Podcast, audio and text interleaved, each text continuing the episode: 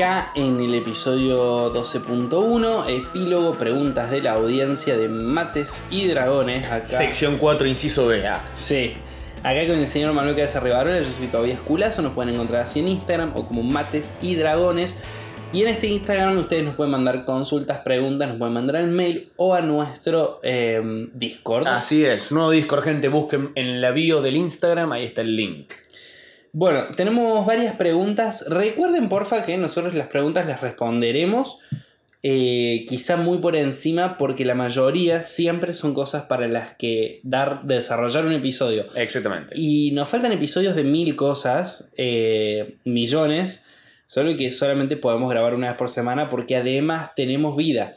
Entonces, lamentablemente no podemos hacer esto full time, salvo que empiecen a pagarnos. Eh, avísennos si alguien quiere contribuir con nuestra causa y les avisamos cómo se puede hacer. Eh, acá nos preguntan, eh, Ezequiel Tore dice, buenas, soy fan y DM platense. Hola, Ezequiel. Eh, Qué lindo tener fan. Sí. ¿Cómo manejan los drops de loot? Ayer a mis jugadores les cayó un cinturón de fuerza de gigantes de las tormentas, son una parte de combatientes de primera línea. Yo suelo tirarlo random, pero después de eso empecé a dudar. Em, yo eh, hago como un híbrido. Eh, hay, siempre hay parte del tesoro que se encuentra en los jugadores que es al azar. Siempre abren un cofre que estaba cerrado hace mucho tiempo y ahí me pongo a tirar dados. Eh, pero la, la gran parte de, de- de los tesoros los... Capaz, inclusive lo hago al azar, pero lo hago antes de empezar.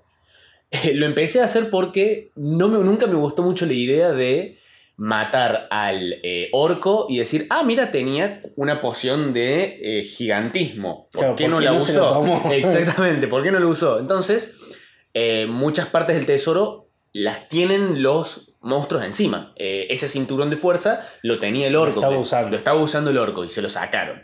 Eh, me gusta mucho por hacer eso y porque eh, yo siempre digo que el balance no es tan importante como la gente cree, pero está bueno tenerlo en cuenta y está muy bueno saber qué tipos de objetos se van a encontrar los jugadores para poder diseñar futuras aventuras. O sea, si yo sé que los jugadores tienen un- una varita de detección de secretos, voy a diseñar los secretos distintos.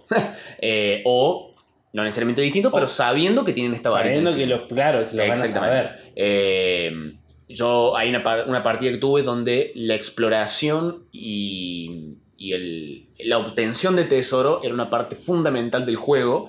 Entonces no les di a los jugadores la típica bolsa para meter cosas, la bolsa infinita, Bag Sí. of Holding, que Sí. no es infinita, infinita, pero casi. Eh, no les di eso porque quería, no se los di durante mucho tiempo, porque quería que Elijan qué llevar. Exactamente, el acto de, de prepararse para llevar cosas y pensar cómo transportar todo este tesoro que encontraron, quería que fuera un eje del juego. Entonces no le di ese objeto en particular porque sentía que iba a romper ese eje. Ahora, cuando se encontraron esa bolsa, estaban chochos. chochos. Así que sí, depende mucho del estilo de juego, depende... eh, depende mucho del estilo de juego que tengas y, de, y eh, cuidado, porque un objeto puede romper mucho el balance y muchos encuentros. Así que a a tener eso en cuenta. Claro, un cinturón de fuerza de gigante de las tormentas. Eh, no creo, no rompe tanto el juego, me parece, eh, como otros objetos, Sí. pero definitivamente es un objeto poderoso. Bien, y después dice Joya, gracias por hacer el podcast tan divertido e informativo. Oh, de nada. Eh, de nada. Acá nos dice Maggie Ogno, dice, hola chicos, aún no empecé mi primera party, mi mundo está algo hecho porque pienso que crearlo mientras avanza la historia. Bien. Eh, ¿Está bien eso? Eh, son varias preguntas, vamos respondiendo a una. Eh, ir, ir creándolo a medida que avanza el juego, sí, está perfecto. De hecho, me parece muy recomendable como arrancar con una base que no hace falta que sea muy desarrollada e ir creándolo porque crear un mundo, o sea, decir, voy a empezar esta partida cuando termine de crear el mundo, tu partida va a arrancar en, en cinco años. Claro. Eh, y además, a, a mí personalmente me sirve muchísimo hacer eso porque hay muchas cosas que si las tuviese que pensar yo solo en mi casa de antemano no se me ocurrirían. Hay muchas cosas que mientras estoy jugando con, ju- con, En una partida digo, ah, mira, esto debería desarrollarlo un poco más. Ah, uh, esta idea que se le ocurrió a este jugador es muy buena, la voy a implementar. Eh, sí, es una forma completamente legítima y de hecho creo que es la, me, me arriesgaría a decir que es la más popular. Claro. Bueno, pregunta, dice, y otra pregunta. Eh, ¿Cuántos puntos de vida tiene cada jugador, NPC, etcétera? Eh, gracias, su programa está buenísimo. Empecé a escuchar el sistema digestivo también. Bien. Eh, nosotros solemos recomendar que. O sea, solemos recomendar. Hacemos este podcast para que ustedes no tengan que leerse todos los manuales.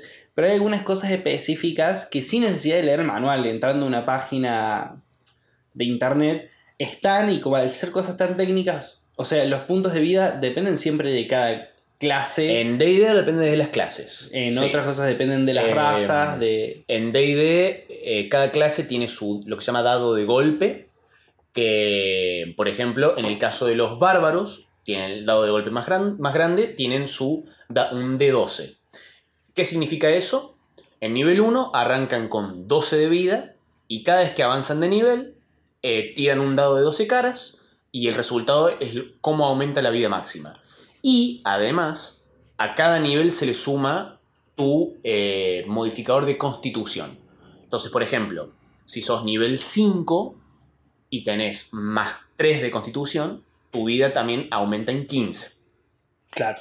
Eh, esa es la línea general. Y cada clase dice el dado El- de golpe dado. correspondiente. Sí, el, el más fuerte es el bárbaro y el más flojito es el mago, creo. Lo- que el mago, seis. hechicero.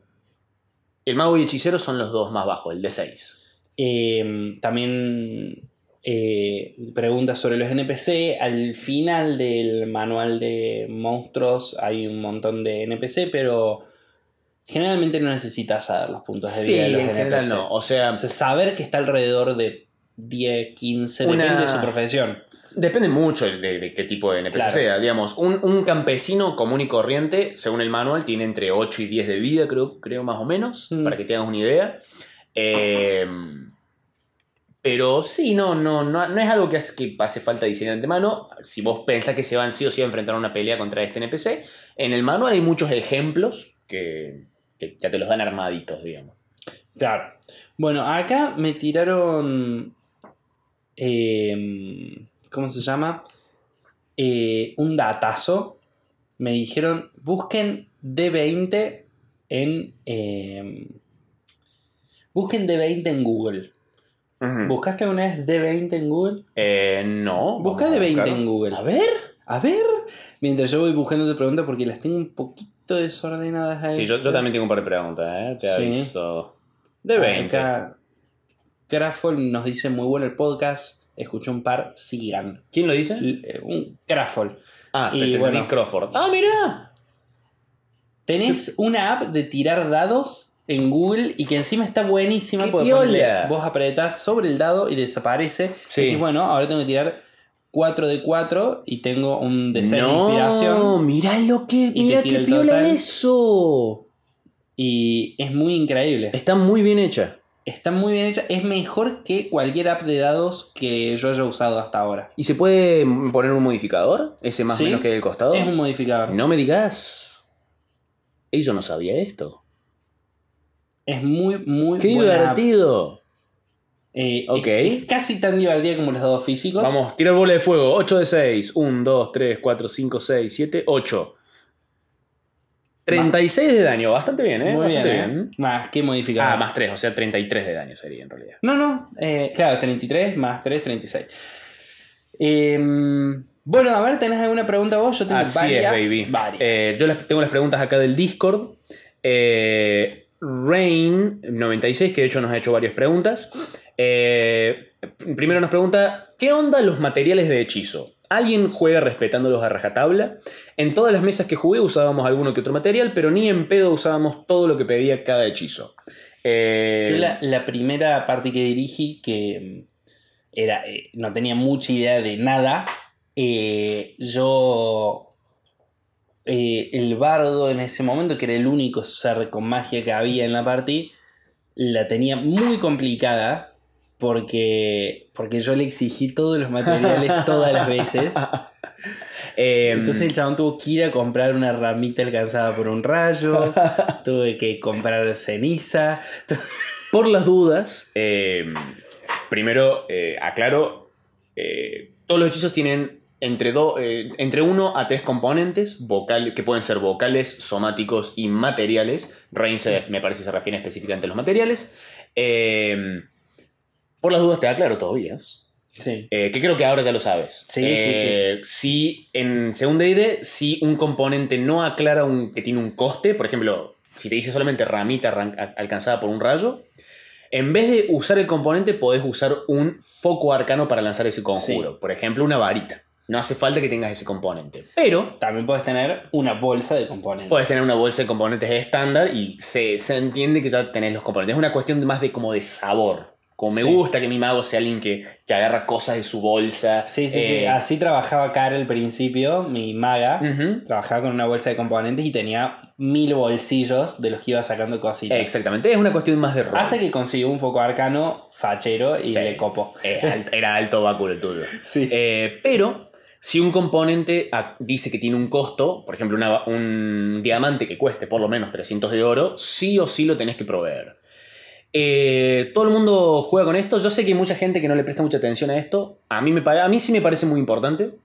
Eh, primero es una cuestión mecánica. Los hechizos que por lo general requieren estos componentes son más poderosos de lo normal.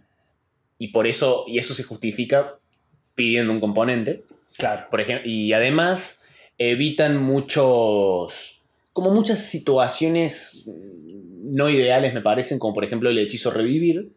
Claro. Eh, sí o sí tenés que tener un diamante que cuesta al menos 300 euros y lo consume el hechizo.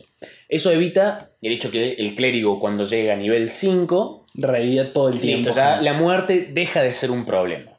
Como requiere un componente específico, yo como máster puedo racionar los diamantes que le doy a la, a la party. A la party. Exactamente. Yo sé, la party tiene 5 diamantes, por lo tanto puedo hacer 5 reviviciones, vamos a decirle. Eh, no solamente por un balance, sino porque los jugadores sientan que la muerte sigue estando en la mesa. Bien, acá justamente me diste pie que Maggie eh, me hizo otra pregunta, la había pasado por alto, que decía, eh, ¿qué pasa si se muere un jugador durante una partida? ¿No participa más?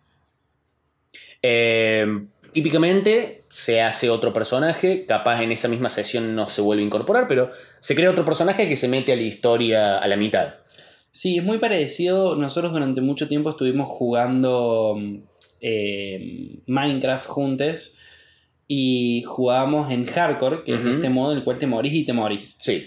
Y lo que hicimos las tres veces que alguien murió fue entrar con otro IP. Eh, claro. Exactamente. Entrar. Sí. Básicamente es eso. Eh, es decir, bueno, aprovecho para hacerme este otro personaje que también tenía ganas. Sí, sí, sí. Y además, las historias también son muy interesantes si hubo muertes al medio. Si, uy, ¿te acordás de este personaje mío que hizo esto en, en- en esta historia? Y este personaje nuevo, uh, ¿quién es? Claro. Le agrega mucho dinamismo eso. Así que, sí, no, no, no, morir no detiene nada. Y aparte lo vuelve, le, le da un condimento. ah, la muerte de un personaje jugador, tanto para él como para toda la mesa, le da un nivel de, de fuerza al juego que no tiene casi ningún juego. Ningún juego que no sea un juego de rol, vos lo estás jugando sabiendo que te podés morir y que este personaje se muere. Exactamente. Se muere Y- y, y ya se muere. Eh, generalmente cuando vos estás jugando cualquier juego de computadora, tenés que volver a empezar la misión. Nada más. Sí. No pasa nada tan grave. en cambio, eh, acá es algo muy real. Obviamente, siempre hay jugadores de mierda eh, que van a hacerse al hermano gemelo con las mismas. Sí. con los mismos eh, niveles de poder. Allá ellos. Sí. pero, pero eso, está Ujú. bueno. ¿Tenés otra pregunta de Discord? Sí, tengo otra. Eh, me parece cortita porque ya hemos hablado mucho de esto. ¿Sienten que en la quinta edición se alejaron un poco de las deidades? En la mayoría de las hojas de personaje de 5es ni siquiera tienen un espacio para escribir la deidad que adoramos. Sí, la para mí la respuesta es sí, se han... No es que necesariamente se han alejado, pero definitivamente no, no ha sido un punto de énfasis para nada de la última edición. O sea, hay muy poca información sobre los dioses, Mm. muy poco sobre cómo incorporarlos, Sí, etc. dos hojitas al final del manual del jugador. Inclusive el manual de Dungeon Master habla muy poco de los dioses, así que no queda otra más que escuchar Mates y Dragones. Sí, el episodio número 12, de hecho. Acá dice mm, Ignacio Oreiro. Como Natalia, mira. Mira. Dice, jueguen vampiro carajo. Eso lo, eso lo grita. Bien. Y dice, alto podcast, me lo descargué todo y voy por el anteúltimo capítulo. Me imagino que el 11, no, el 10. En, este- en el momento en que mandé esto. Yo jugué vampiro, no sé qué me grita. Tranquilo, hermano. Eh, pero mm, sí, yo jugué Vampiro, me pareció un juegazo, fue el primer juego de rol que jugué. Eh, me enganchó un montón, me enganchó un montón con, eh, con el personaje que tenía otro jugador de la mesa, en ese momento era mi, mi novia. Y yo la pasaba muy bien cuando ella se cansaba de rolear y se iba a dormir y yo podía usar su personaje. Eh, Pero es un Parásito, Sí, es- parásito. Es, un juego muy aristocrático, es un juego muy raro porque se trata de ser muy burgués a la vez que tenés que chupar sangre. Sí. Es muy raro, pero está bueno. Eh, ¿Tenés más preguntas en Discord? Eh, no, de hecho no. Bien, acá pregunta un día de Juan. ¿Cuántos robles romería un roedor si los roedores royeran robles? Parece una pregunta para el sistema digestivo. Eh, sí, pero rápidamente te digo tres. Bien. ¿Sabes que falta el factor tiempo acá? Yo entiendo el trabalenguas, pero dice, ¿cuántos robles romería un roedor si los roedores royeran robles? ¿En cuánto tiempo? Porque Eh, puede... Si este roedor es eterno, Sí. puede roer todos los robles. Aún así mi respuesta no cambia. Ah, bien. Yo digo tres. Perfecto. Acá dice Andy G. Dev. Dice, tiradas del DM, abiertas u ocultas. Uh. Hemos hablado algo de esto, bastante, pero podemos responder igual. Sí, obvio. Eh, hay, hay muchas cosas beneficiosas tanto de una como de otra escuela Sí. y muchas y algunas cositas negativas tanto de una como de otra escuela. ¿Querés? Eh, ocultar los dados, me parece que la, la ventaja principal obviamente es el suspenso y la intriga y la incertidumbre, como eh, ver el máster tirando un dado y mirarlo del otro lado de la pantalla, es como, "Uf, ¿qué tocó? ¿Qué tocó? ¿Qué tocó? Le da mucho más suspenso y voy a decir algo que va a ser tocado creo que en, un- en una edición de Pecados del Gaming. A veces está bueno mentir con la tirada de dados. A veces los dados, lo que dice el dado no es lo mejor para la historia. Lo hemos tocado un poquito este tema cuando hablamos de metagaming.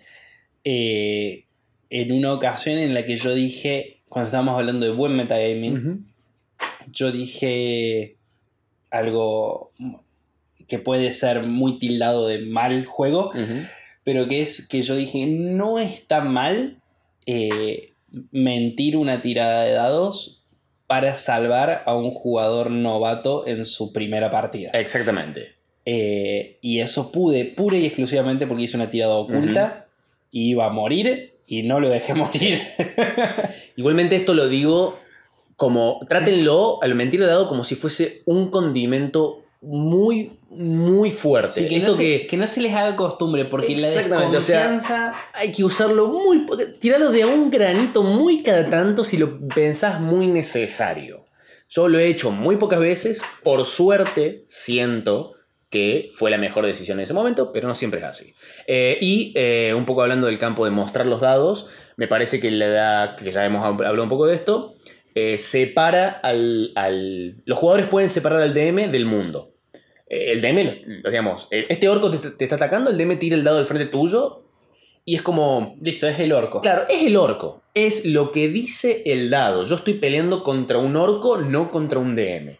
Eh, le da como una objetividad y una. Y el DM se convierte mucho más en un árbitro que en otra cosa. Cosa que me parece muy. También que da a un estilo de juego muy bueno. Sí, yo creo que me recaso con un sistema mixto de tiradas de dados. Sí. Hay, Eh. hay veces que eh, el, el suspenso que se genera. Uh, estoy tirando siempre atrás de la pantalla. Pero hay una tirada importante y digo, bueno, a ver, y pongo la, mi cajita de dados al frente y tiro ahí. Ese momento de incertidumbre es para todos, inclusive a mí. Sí. es muy fuerte. Sí, sí, sí. Acá dice Ezequiel Tore. Dice, ¿cuál es su hechizo favorito en D&D? ¿Y qué house rule utilizan siempre? Uh, qué buenas preguntas estas. Eh, Eh, reglas de caza, digamos, eh, no uso muchas. Por lo general uso una menor de flanqueo, que si dos personas están flanqueando a un enemigo en, en combate cuerpo a cuerpo, reciben la 2 un más 2 al ataque.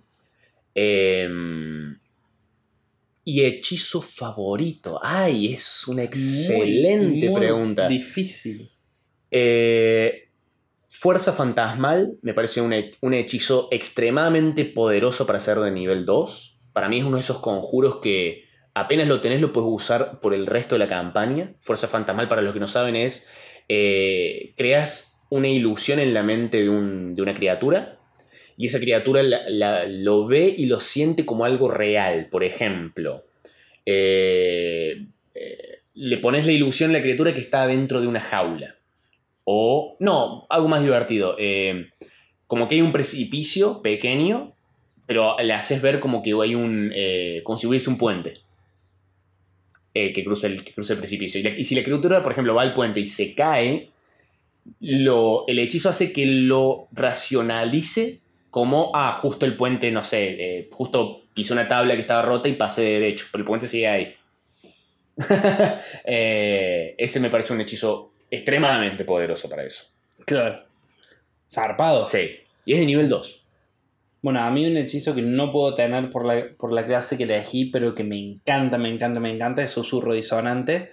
Sí. eh, que básicamente es joderle la cabeza a alguien y, y generarle mucho miedo sí. a, a- a un personaje.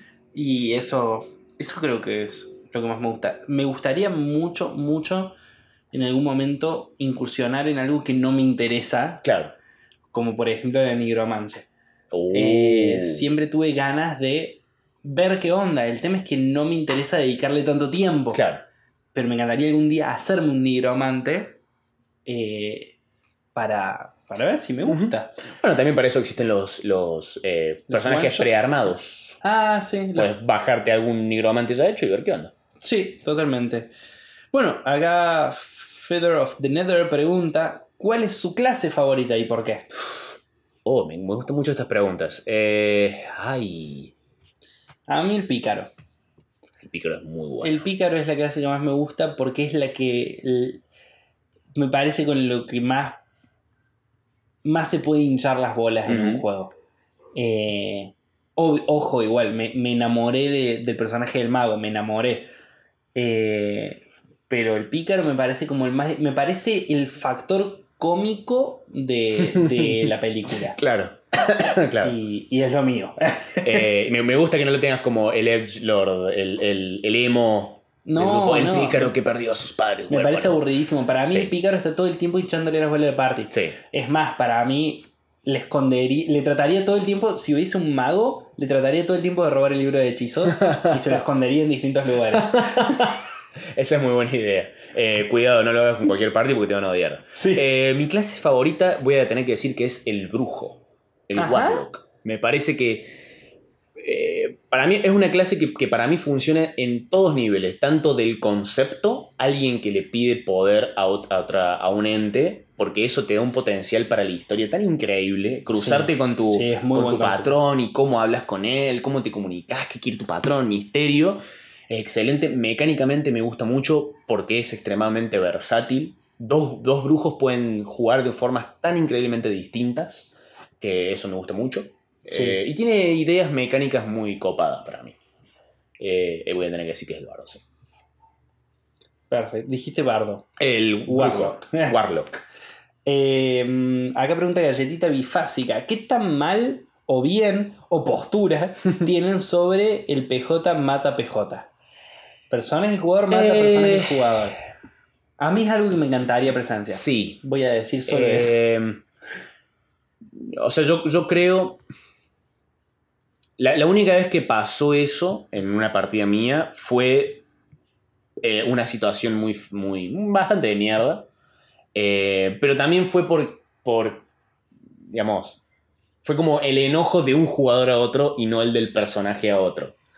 Eh, entonces eso lo hizo mm, feo, digamos. Eh, yo creo que es un tema a tener Ah, fue cuidado. mala leche entre jugadores. Sí. Qué feo. Sí, sí, sí.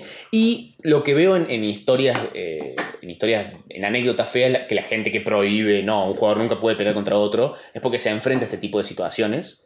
A mí me parece que, aún así sigo pensando que la posibilidad de que un jugador mate a otro trae un potencial dramático tan increíble al juego. Es genial. Pero siempre tiene que ser algo charlado. Tiene Sí. que ser algo, chicos, miren, me gustaría, o sea, sepan que esto está permitido en mi mesa, siempre y cuando podamos hacerlo de forma, una forma madura y adulta. Siempre y cuando sepamos con total seguridad, che, es tu personaje el que está matando al mío, está todo bien. Y a veces inclusive que el jugador lo incluya al otro en la, en la decisión, che, mi, mi personaje está pensando en matar al tuyo. Claro. Eh, podemos trabajar esto para que se convierta en una situación dramática muy interesante. Sí, sí, incluso me, me acuerdo de haber hablado a posterior con algún jugador porque había un personaje que estaba tomando una decisión medio fea y una vez hablando con un jugador fuera de la mesa me dice, chabón, si hubiese hecho esto, yo lo iba a tener que atacar. Hmm. Sí, sí. Onda, estuve al borde de hacer esto. Para mí e- es, es una. La mejor eh, opción es si estás acer- acercándote a un- a uno de esos momentos donde, che, mi personaje, la verdad, no hay forma que no lo ataque. En la mesa decir, uh, Toby, mirá, eh, estás haciendo esto, mi personaje, o sea, la verdad. Sí, no, no se banca esto. No, lo- o sea, si vos, si vos decidís hacer esto, mi personaje definitivamente te va a intentar atacar y te va o detener o matarte. Como. Como. mm, Separarte también del jugador. Exactamente, del se- personaje. se- separarte del personaje, de, de- dejarle en claro. O sea, la verdad, para que yo pueda mantener esta ficción, mi personaje tiene que actuar de esta forma. Eh, a- a comunicación, como él la soluciona a los 95% de los problemas de rol. Acá Fran Airolo pregunta, ¿qué opinan de Fate barra FAE? Eh, ay, he escuchado cosas, la verdad, no estoy capacitado para hablar de esto porque sé muy poco de ese. es- creo que es un sistema. Eh, sí, Fate es un sistema, pero yo tampoco sé. Eh, pero capaz del próximo episodio me puedo informar y, y me puedo capacitar y dar mi opinión. Pero por y ahora, tener una opinión. claro, fabricarla. Eh, Tomion Fernández eh, pregunta, eh, al final, muy libre, muy narrativo, pero las tiradas de ataque, de daño y esas cosas no hablan, che. Tienen toda la razón del mundo. Nos cagó a pedo. No, no, eh, no- no entiendo la- la- el problema. El problema es que dice que eh, todos los episodios vienen siendo sobre cuestiones muy narrativas Sí, y no estamos Ah, teniendo hablando- episodios técnicos. claro, técnicos. Bueno, el próximo, el próximo podemos hacer. Sí, un- yo creo que podríamos hablar un poquito de, a ver qué dice acá, tiradas de ataque, de daño y esas cosas. Perfecto. Dale, Eh, tienes toda la Eh, razón del mundo. Eh, bueno, la tirada de ataque, eh, cualquier rol de ataque, cada vez que vas a usar un arma, por ejemplo, eh, depende del tipo de arma, se usa fuerza o destreza. Las armas, de las armas melee usan fuerza, a menos que tengan la propiedad eh, finaz. Eh, y las armas de rango usan destreza. Eh, Al menos que sea una jabalina. bueno, pero es un arma cuerpo a cuerpo que la tiras. Ah, bien, Eh, es, una propiedad, es un arma melee que tiene la propiedad lanzable. Bien. Eh, se suma el modificador correspondiente y si tenés proficiencia en esa arma, se suma tu- también tu modificador de proficiencia. Entonces, por ejemplo, alguien tiene más 3 de fuerza, más 2 de proficiencia. Si usa un arma cuerpo a cuerpo, tendría más 5 al ataque. Claro, es un D20 más 5. Más 5, exactamente. Si pega, se hace un rol de daño que depende de cada arma. Por ejemplo, si es una espada larga y la usas con una sola mano, roleas un dado de 8 caras y le sumas tu modificador de fuerza. Bien, ahí ya no va a proficiar. Pasa lo mismo con eh, las armas de rango. Si pegas con un flechazo, se le suma el modificador de destreza. Eh, Perfecto. Bien, Nice. perfecto. Pero sí, ya vamos a hacer un episodio para, para todas estas cuestiones, me parece bien. Técnicas para manejar una buena relación tiempo-contenido en sesiones.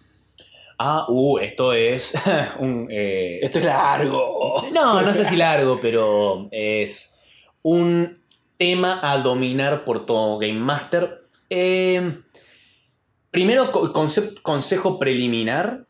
Mm, No me obsesionaría tanto. O sea, está bueno intentar hacer un plan de voy a intentar cubrir todo esto en esta sesión, pero siempre recordando que los jugadores van a ser también controladores del eh, del ritmo del juego. Entonces, capaz, los jugadores se quedaron muy copados mirando la puerta del calabozo eh, y estuvieron una hora afuera sin hacer nada.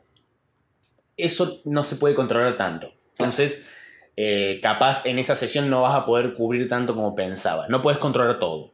pero buenos, buenas herramientas son siempre la elipsis eh, che, yo la verdad quería que estén mucho tiempo en este calabozo. Estuvieron mucho tiempo en el pueblo y ahora tienen que viajar a este calabozo. Bueno, capaz el viaje al calabozo no lo hago tan largo y hago elipsis, hago... Tuvieron cinco días en el camino, no pasó nada. Sí, eh, o capaz que eso, que si se lo habíamos dado una vuelta, si se van al mercado con intención de comprar, bueno, lograron comprar. Sí. Y están ahora camino a tal lugar. Resten el oro de sus planillas y punto, ya está. Eh, ese tipo de cosas. Y como máster, no tener miedo de cada tanto tomar el control. De, si vos ves que están discutiendo mucho, están diciendo, o sea, se pasa mucho tiempo como dando vueltas en círculos.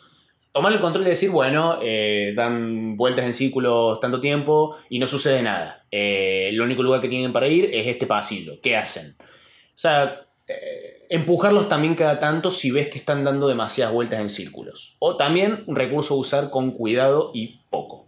Perfecto. Acá preguntan también, frases épicas para usar, ejemplo, Run, you fool. Uh. de Gandalf. Em, siempre hay una frase de un videojuego que, que siempre quise eh, fabricar mi mundo para poder permitir esta frase, que me parece increíble. Em, va algo como de la onda, em, ¿quién te crees que sos para hablar así? Estás eh, ¿Quién te crees que sos para hablar del honor? Estás parado en las cenizas de millones de muertos. Pregúntales a sus fantasmas si el honor importa. ¡Oh! Jesus Christ. Eh, sí. O eh, una frase muy badass de Capitán América, cuando está en el ascensor en Capitán América 2 y se da cuenta que lo están a punto de, de querer cagar a trompadas y el tipo dice, bueno, antes de arrancar, ¿alguien se quiere bajar? Oh, sí, sí, está bueno. eso es una buena frase. Sí, si no cualquier, cualquier chiste al estilo. Yo me acuerdo de el The Equalizer, la película con Denzel Washington, que el chaval en un momento prende el cronómetro, caga trompadas a todo el mundo, mata a todos, frena el cronómetro y dice, mm, estás lento.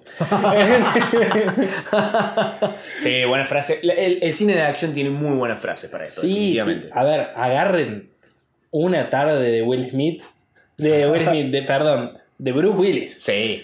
Una tarde de Bruce Willis ¿Cómo es la. Ay, ¿cómo es? motherfucker. Eso. Sí, sí. Sí, sí. Yippee motherfucker. Que definitivamente lo voy a usar ahora. Sí, sí, totalmente. Em, después. Em, ¿El mago loco de la torre se actúa con escoba o con lapicera? ¿Se actúa con escoba o con lapicera? Sí, no, no entendí. Eh, voy a decir con escoba. Bueno. Eh, bueno. Eh, digo eso. Está bien. pregunta Cuerpín Sintac. ¿Es preferible tener eventos guionados en tiempo de campaña bajo acciones directas de la party? Ambas, pros y contras de cada tipo. Es mejor, a ver, déjame leer la frase. Arranca ahí. tener eventos guionados en tiempo de campaña, bajo acciones directas de la party. Tener. O sea. No entiendo bien la pregunta. Tener, vos sabes que en tal momento de la campaña va a pasar esto ya armado o eh, que las cosas que, van a, que va haciendo la party van a ir generando eventos Ah, una mezcla. Eh, ah, una mezcla, sí, ahí entendí, ahí entendí. Sí, sí, definitivamente una mezcla. O sea, eh, si vos planeas algo a largo plazo, eh, si vos sos un máster que juega mucho pensando mucho qué están haciendo, por ejemplo, los villanos mientras, mientras el grupo está en otro lado. sí, sí, sí, o sea, pensar, bueno, esto va a suceder en tal momento, a menos, por supuesto, que los jugadores lo, lo detengan o algo, algo para modificarlo. Eh, si no pasa nada, sucede esto que ya tenía pensado de antes. Si hacen algo para que cambie, sucede esto de forma diferente o no sucede. Sí, sí, sí, ese tipo de cosas eh, constantemente. Esta, esta persona estaba por dirigir, creo que su primera campaña de DD. Oh. Y en la preparación hizo algo que, que a mí me gustó mucho cuando me enteré. Que te lo quiero comentar para que lo sepas, por ahí para que lo escuche la audiencia, porque me pareció algo ingenioso y lindo. Porque ellos no podían empezar a juntarse a jugar hasta dentro de, creo que, un mes o dos meses. Bien.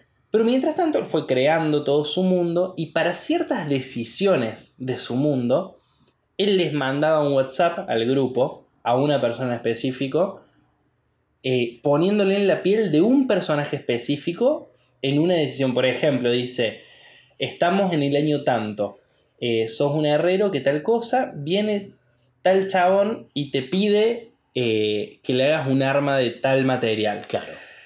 Eh, y vos tenés la opción de estafarlo y hacerlo de este otro material y ganar el doble o hacérselo directamente. Claro. ¿Qué haces? ¡Oh, excelente! le tiraban la respuesta y el chabón, en base a eso, iba construyendo la historia de ese mundo Claro, con micro roleadas de personajes únicos, claro.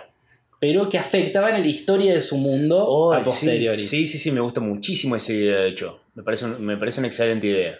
De hecho, creo que existe un sistema que eh, no sé si es un juego de rol per se o la idea del sistema es crear un mundo en conjunto. Como que las partidas son una creación de mundos entre todos.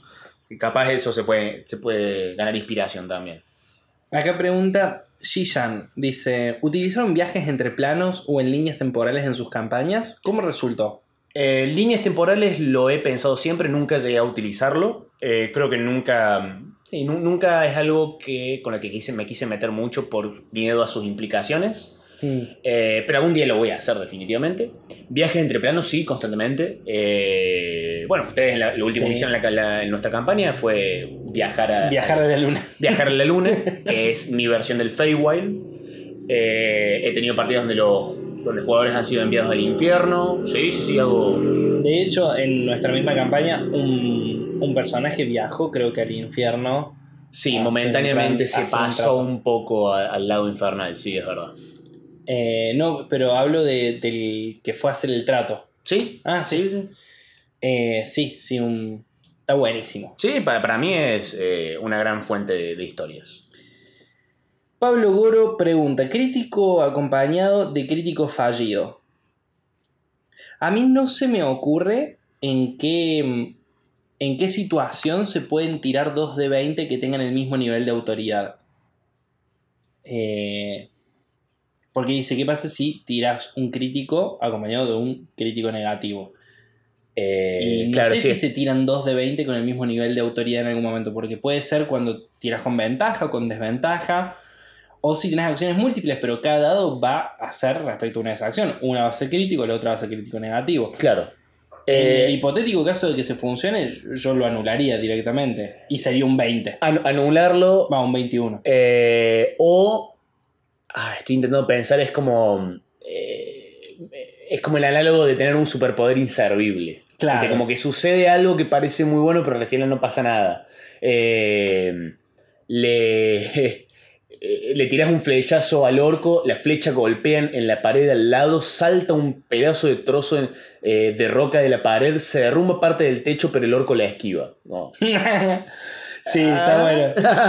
Está bueno. De cualquier manera, eso no se me ocurre en qué concepto se usan dos de 20 con el mismo nivel de poder. Sí, si sucede, intentar, me- el spin que yo le daría sería ese, como que parece que algo triunfa, pero al final no, pero al final tampoco pasa nada malo. Sí, de cualquier manera, también 21 es una zarpada tirada. Sí, sí, sí, sí. Eh, acá dice Raizaguana asoleándose. Ok, Está bien. lo acepto.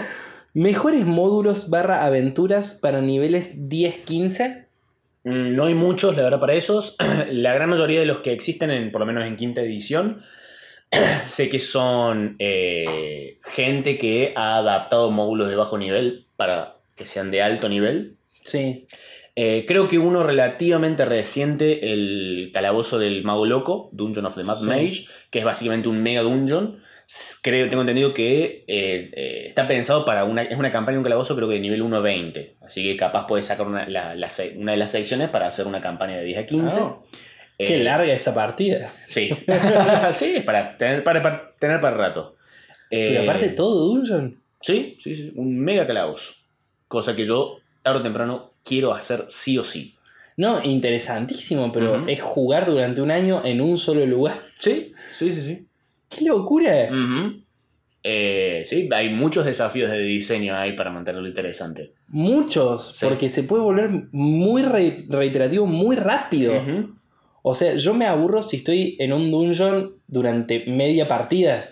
Bueno, ahí, ahí es cuando el, el- el dungeon lo tenés que ver como, ma- como un ecosistema grande, Claro. eh, no como un castillo. Pero sí, eh, definitivamente los módulos de alto nivel son los menos porque eh, la empresa que hace Calabozos y Dragones se concentra más en los niveles 1 a 6 y 1 a 10 un poco más, pero eh, de a partir de ahí hay, cada vez menos cosas publicadas. Claro. Bueno, acá pregunta Nahuel Romay Dilido.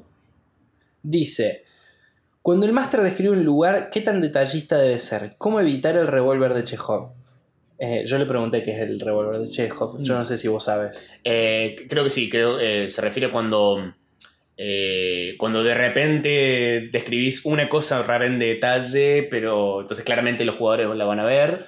Exactamente. Eh, cuando estás en la, ah, una habitación vacía, pero hay un revólver en la mesa. Es como, Sí, lo que dice es que si, si vos nombra, si vos pones un revólver en la descripción de un lugar, lo tenés que usar. Exactamente. Entonces él dice, él me planteó una situación en la cual eh, le pasó esto, no con un revólver, pero lo que me planteaba es, dice, mi grupo entró a una ciudad y el máster la empieza a describir, pero todos nos dimos cuenta de que prestó más atención a cierta taberna bastante picante. En ese instante todos supimos que vamos a tener que ir en algún momento. El punto es que en ese momento de la historia estábamos ahí para otra cuestión que no tenía nada que ver. Entonces medio que mató la sensación, pero viéndolo en retrospectiva y habiéndome estereado algunas veces me di cuenta de que es algo medio inevitable. O mejor dicho, a mí no se me ocurre nada mejor que eso. Em, para mí es el análogo en el cine a una toma de cerca de un lugar en particular. Sí, es, Eh, es un plano de detalle. Claro, un plano de detalle. Me, me parece.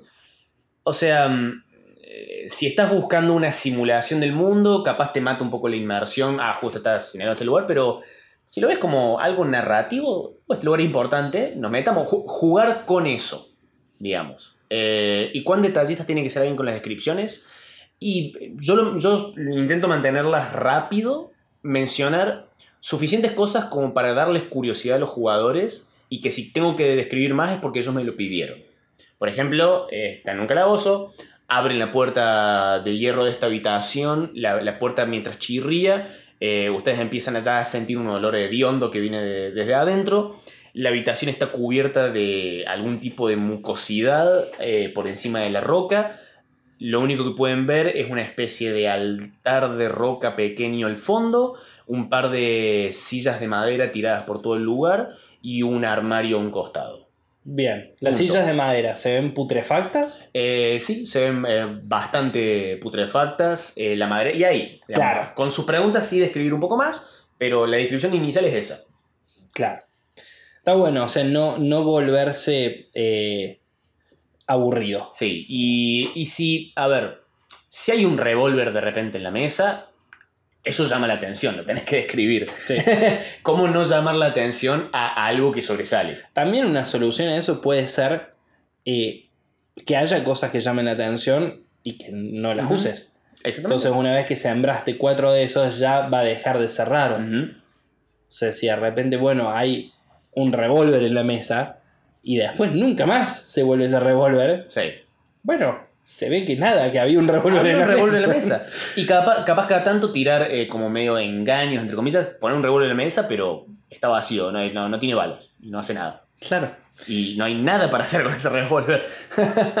La última pregunta dice, después de cada sesión pido a los jugadores que me digan qué cosas les gustaron, qué no. ¿Qué les parece? Eh, me parece excelente, pero mi recomendación es no hacerlo inmediatamente después que termine la sesión, o hacerlo inmediatamente después, pero también varios días después.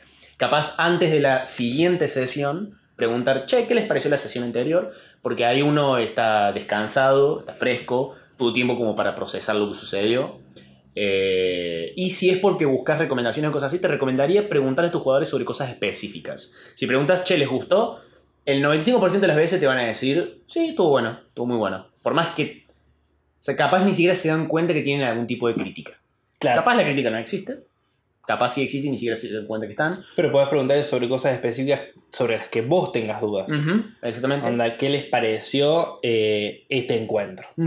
Eh, ¿No les pareció soy- que les estuvo largo? Exactamente. se aburrieron en un momento. No, ¿Les parece que eh, describo de más? ¿Describo de menos? ¿Les gusta la forma que, que describo las cosas? Lo de la taberna les pareció muy obvio. Sí. Eh, y eso.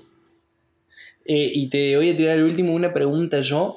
¿Qué opinas sobre eh, una vez sorteada una situación, reconocerle a tus jugadores cosas que no tendrían por qué saber Mm, una vez pasadas? yo, Porque uno cae en la tentación. sí, me cuesta mucho no hacerlo.